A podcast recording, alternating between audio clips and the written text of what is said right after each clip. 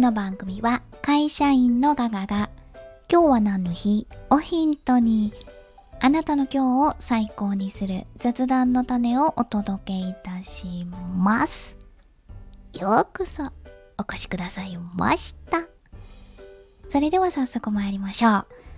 5月22日月曜日。今日は何の日？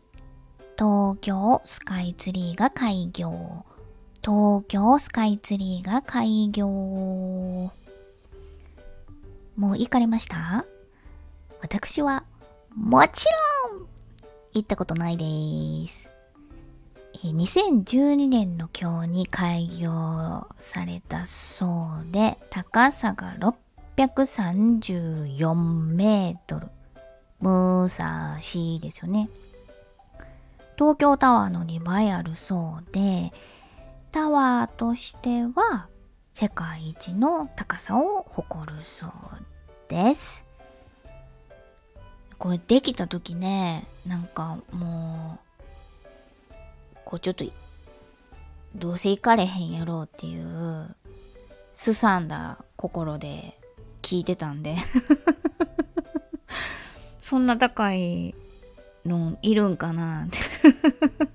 なんでそんな高くしたいけたらこんなん言わないと思うんですけどね。うん。なんでそんな高いのしたいの？まあ東京って背高い建物が多いからまあそんぐらい高くせんと電波が届かへんのかななんて 思ってました。えー、ビルですとアベノハルカスが日本で一番高いそうで300メーター。えー、東京スカイツリーの約半分ぐらいですね。アベノハルカスは行ったことがあるので、最上階のラウンジっていうんでしょうかね。あの、ガラス張りのお茶飲めるところ。ガラス張りっつっても、あれですよ。床は床です。見えません。あの、地面です。え、なんていうの？透き通ってないです。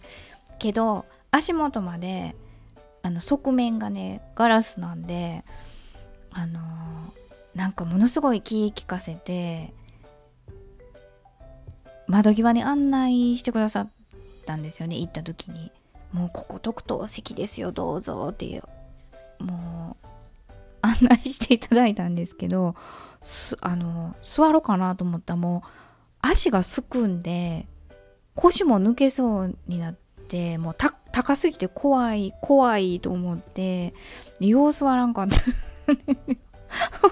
せっかくものすごいもう誇らしげにあのサーブしてくれはったんですけど「すいませんあの席真ん中に変えてください」って頼んで奥奥なんかあの窓じゃない方透き通ってない方に席変 えていただきました。はい、えー、話を戻して東京スカイツリーですね。東京スカイツリーは今からおよそ200年前の江戸時代になんとすでに浮世絵に描かれていたなんていう説があるそうでございます。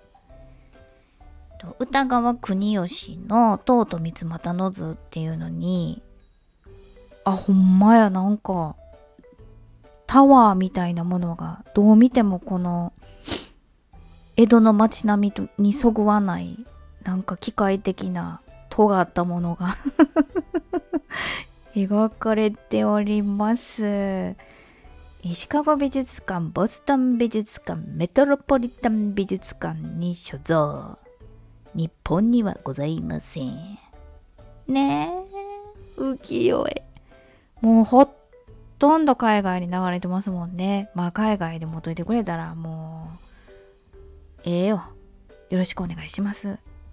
美しく保管しといてください。その浮世絵なんですけど、歌川国吉って聞いたことありますか？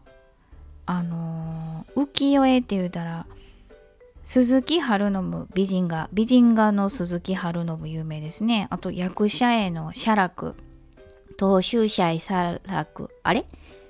東州祭写楽、写楽ですね。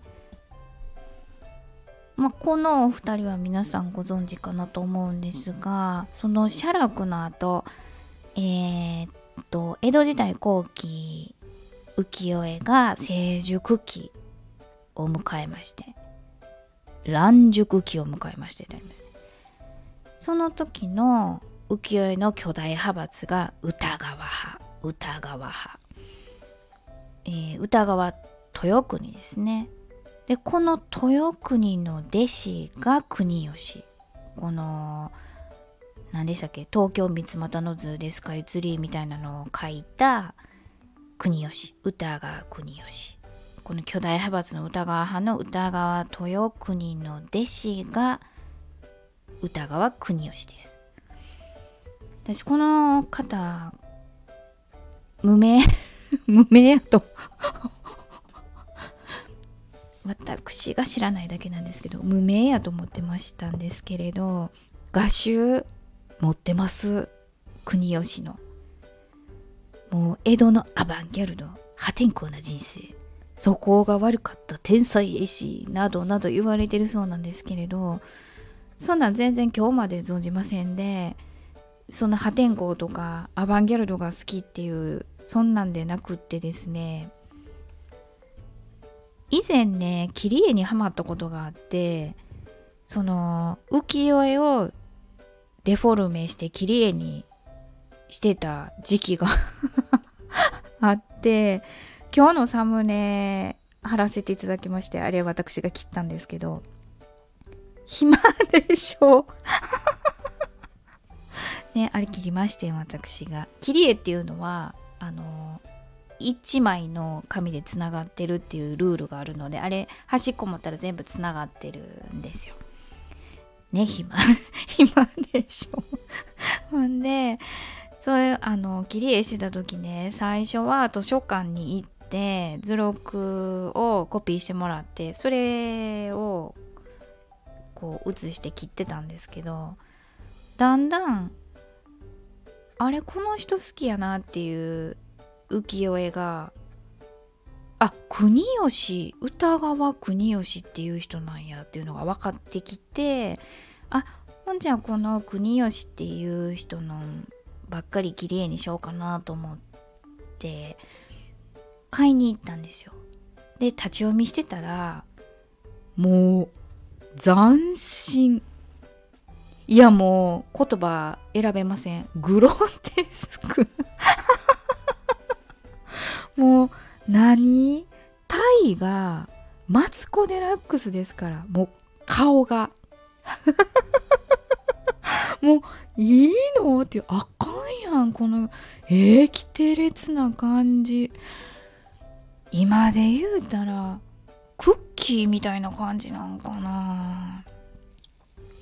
いやー国さ国さじゃあ国吉と比べたらクッキーはもう全然落ち着いた作品に感じますね。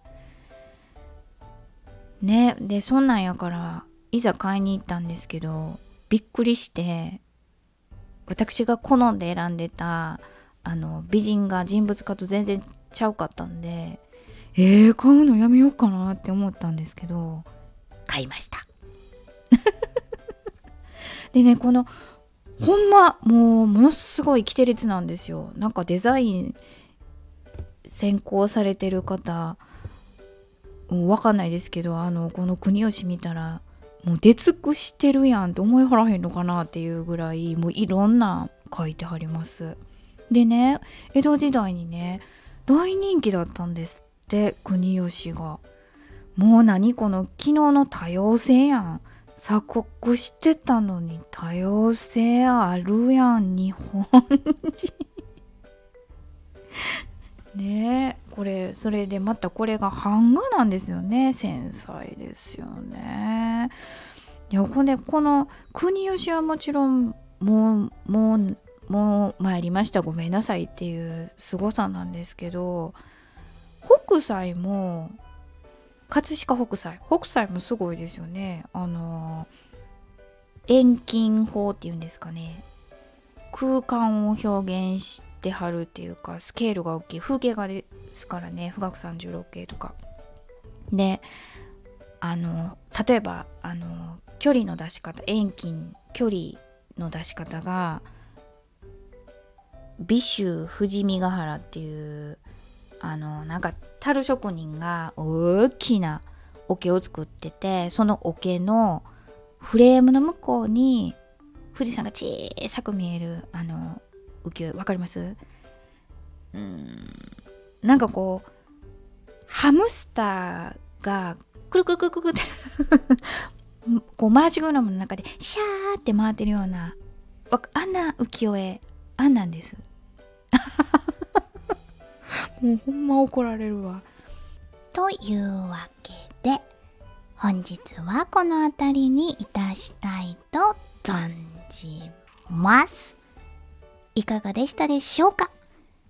ちょっと今日の話題にしたいなぁ。なんて雑談の種がございましたでしょうか？東京スカイツリーが開業の話題でぜひぜひあなたの今日を最高にしてね。お相手は笑いで日常を科学する会社員のガガがお届けいたしました。それでは、また明日。バイバイ。